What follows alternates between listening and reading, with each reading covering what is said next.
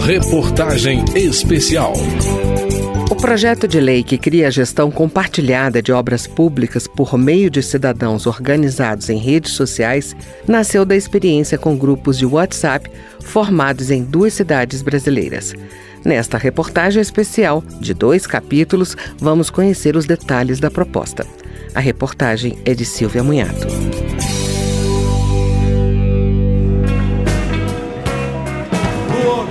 Já desfaz a natureza, tira a gente, põe represa, diz que tudo vai mudar.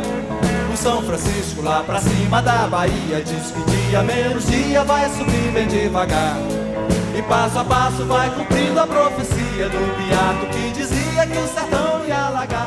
Fazer obras públicas mais baratas no tempo certo e de boa qualidade. Essa é uma meta de todo gestor público e que muitas vezes barra na falta de recursos, mas também de fiscalização. Tramita na Câmara um projeto de lei que busca envolver os cidadãos na fiscalização por meio de grupos em redes sociais, como o WhatsApp e o Facebook. O projeto do ex-senador João Capiberibe, do PSB do Amapá, já passou pelo Senado e está aguardando uma última votação no plenário da Câmara, após ser aprovado nas comissões comissões permanentes. A ideia é criar grupos de cidadãos para acompanhamento de obras, aquisições de materiais e prestação de serviços pelos órgãos públicos federais, estaduais e municipais. É a gestão compartilhada. O órgão público precisa validar cada grupo em até três dias e indicar um representante para participar das conversas. A empresa que executar a obra também participa. Os pedidos de informação têm que ser respondidos em até sete dias pelos representantes do poder público ou da empresa.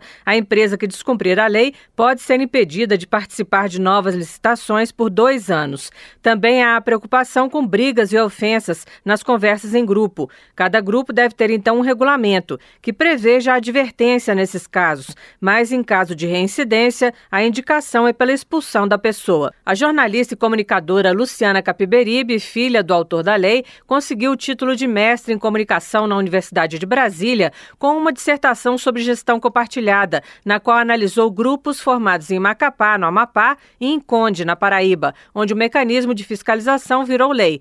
Ela afirma que a gestão compartilhada complementa a lei de transparência, que obriga os órgãos públicos a divulgar suas receitas e despesas na internet, e a lei de acesso à informação, que exige respostas dos gestores aos questionamentos dos cidadãos. Segundo Segundo Luciana, a gestão compartilhada abre novas possibilidades. Não adianta só eleger os governantes, né? é preciso também cobrar deles.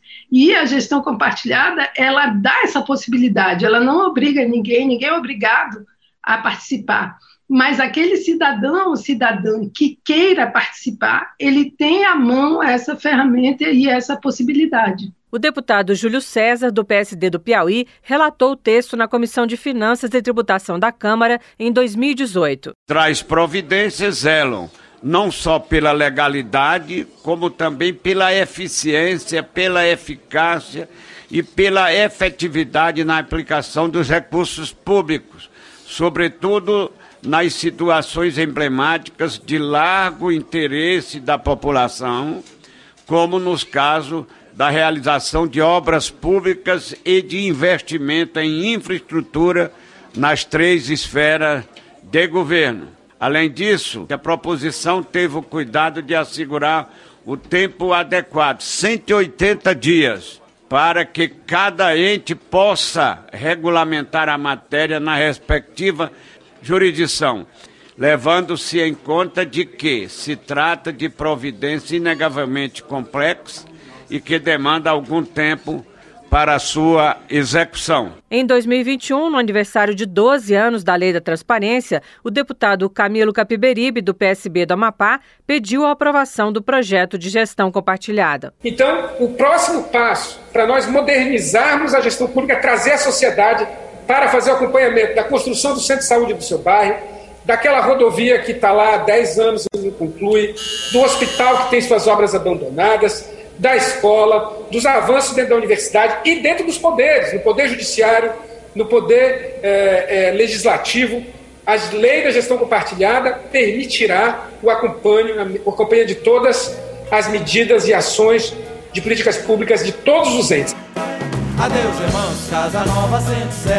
Adeus, milão, vem de engolir. De Debaixo d'água lá se vai a vida inteira Por cima da cachoeira onda ela vai subir. Vai ter barragem no salvo sobradinho E o povo vai se embora com medo de se afogar. O sertão vai virar mar entre as experiências analisadas por Luciana Capiberibe está a pavimentação da Avenida das Oliveiras, no bairro Morada das Palmeiras, em Macapá.